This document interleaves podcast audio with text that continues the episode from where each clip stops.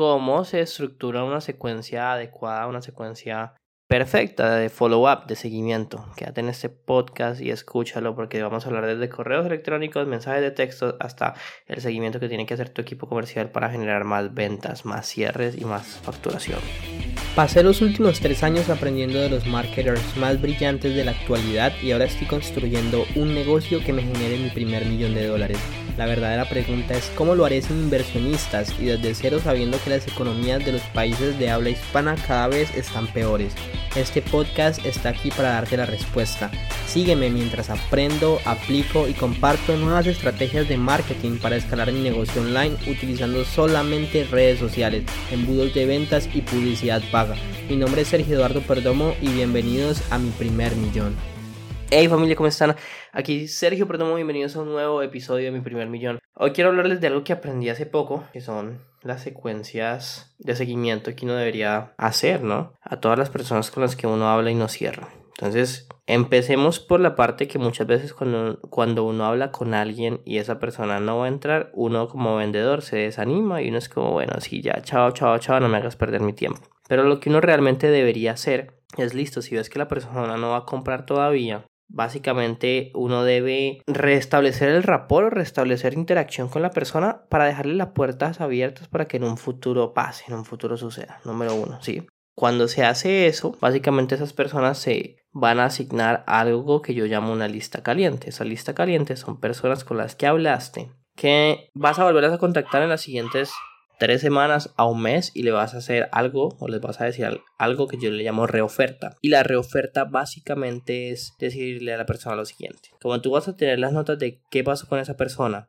tú le vas a decir, oye, mira que acabo de salir de una reunión con Sergio. Te estoy hablando como si yo fuera el vendedor. Acabo de salir de una reunión con Sergio, pues porque yo no soy el que vende. Pero si tú eres el que vende, sencillamente, oye, mira que hoy estuve en una reunión con mi equipo y surgió algo y me acordé de ti. Resulta que Sergio está abriendo dos cupos para entrar en su programa donde les va a dar adicionalmente a lo que ya habíamos hablado esto otro. Entonces si la persona no entró por temas de dinero, pues ofrécele un plan de pago más laxo. Si la persona no entró porque no tenía tiempo, ofrécele eh, algo que tenga que ver con el tiempo. No sé, te vamos a ayudar a contratar a una persona que te maneje todo esto. O sea, ofrécele algo adicional que resuelva esa objeción por la cual no entró. ¿sí? Eso va a hacer que muchas personas digan, oye, si me interesa hablar, pues van a volver a hablar y van a cerrar. Así que, número uno, se hace eso. Número dos, a esas personas que se les contacte, independientemente de que contesten, que no contesten, lo que sea, las vas a mandar a una lista general. Esa lista general, la idea es tocarla una vez por mes. ¿sí? Y en esa una vez por mes, siempre se le va a mandar un contenido de los que saque el influencer a la persona, ya sea un video de YouTube, un podcast, eh, ya sea un reel, se les va a mandar algo y le va a decir, oye, Sergio mandó esto y Sergio publicó esto y creo que resuena contigo con lo que yo recuerdo que tú tenías el problema, así que te lo voy a mandar.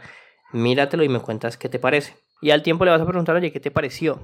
La persona no, no me lo he visto, lo que sea. No importa que se lo haya visto, que no se lo haya visto. La razón por la que le enviaste esto es para generar una conversación. Y ya en esa conversación lo que vas a proceder es a preguntarle, bueno, y cuéntame cómo va tu negocio, dame un update. Y las personas te dan el update. Y después de ese update tú te vas a dar cuenta que en el 99% de los casos las personas no han avanzado, que siguen igual. Y para lograr o para cambiar eso más bien, ya tú le vas a decir, oye, ¿puedo ser honesto contigo? Cuéntame, desde que hablamos, mira que tu negocio no ha cambiado. ¿Cuándo te vas a dar cuenta de que realmente para llegar, oye, para llevar tu negocio al siguiente nivel tienes que hacer esto? O sea, los vas a en inglés se llama call out. Les vas a decir, mira, vos esto, esto y esto. O sea, ¿cuándo te vas a dar cuenta de, de esto, de lo otro? ¿Sí? Si te interesa que te ayudemos a solucionar ese problema de una vez por todas, agenda una llamada y hablemos. Que independientemente te vuelvas una clienta o un cliente o no de nosotros, te quiero ayudar a crear un plan de acción porque es que no puedes quedar, no puedes estar más tiempo así, no te puedes quedar más tiempo quieto, más tiempo quieta. Si me siguen, me siguen hasta aquí, y eso se va a hacer cada mes, cada mes vuelves y escribes, les mandas más cosas hasta que las personas digan, dale, sabes que me interesa, porque a veces la persona se está, eh, ¿cómo se dice? Hay veces la persona se está cambiando de casa, hay veces hay miles de cosas que pueden estar pasando en la vida de esa persona y de pronto puede que compre, pero más adelante, entonces el follow-up es supremamente importante, ¿ok? Así que Esta es la estrategia del follow-up. Es muy simple, pero es muy poderosa. Quiero que la empieces a aplicar. Que vayas y busques todas las personas con las que hablaste el año pasado. Mándales un mensaje. Si no le has hecho la reoferta, hazle la reoferta. Número uno. Número dos. A las personas que ya les hiciste las reofertas, pásalas a una lista fría, perdón, general. Y cada mes, mándales contactos, mándale un mensajito. Adicionalmente, a los, tus clientes actuales, escríbeles cómo van, a ver si hay posibilidad de venderles algo a ellos. Y por último, escríbele también a, a todas esas personas, o llama a todas esas personas que, que nunca contestaron tu llamada, que no asistieron a tu llamada, que la cancelaron por alguna razón, para ver cómo va su negocio y ver si se puede reagendar una llamada ahí.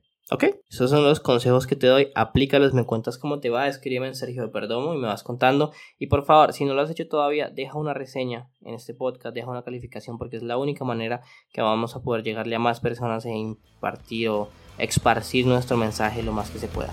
Así que nos vemos en el siguiente episodio y hasta la próxima.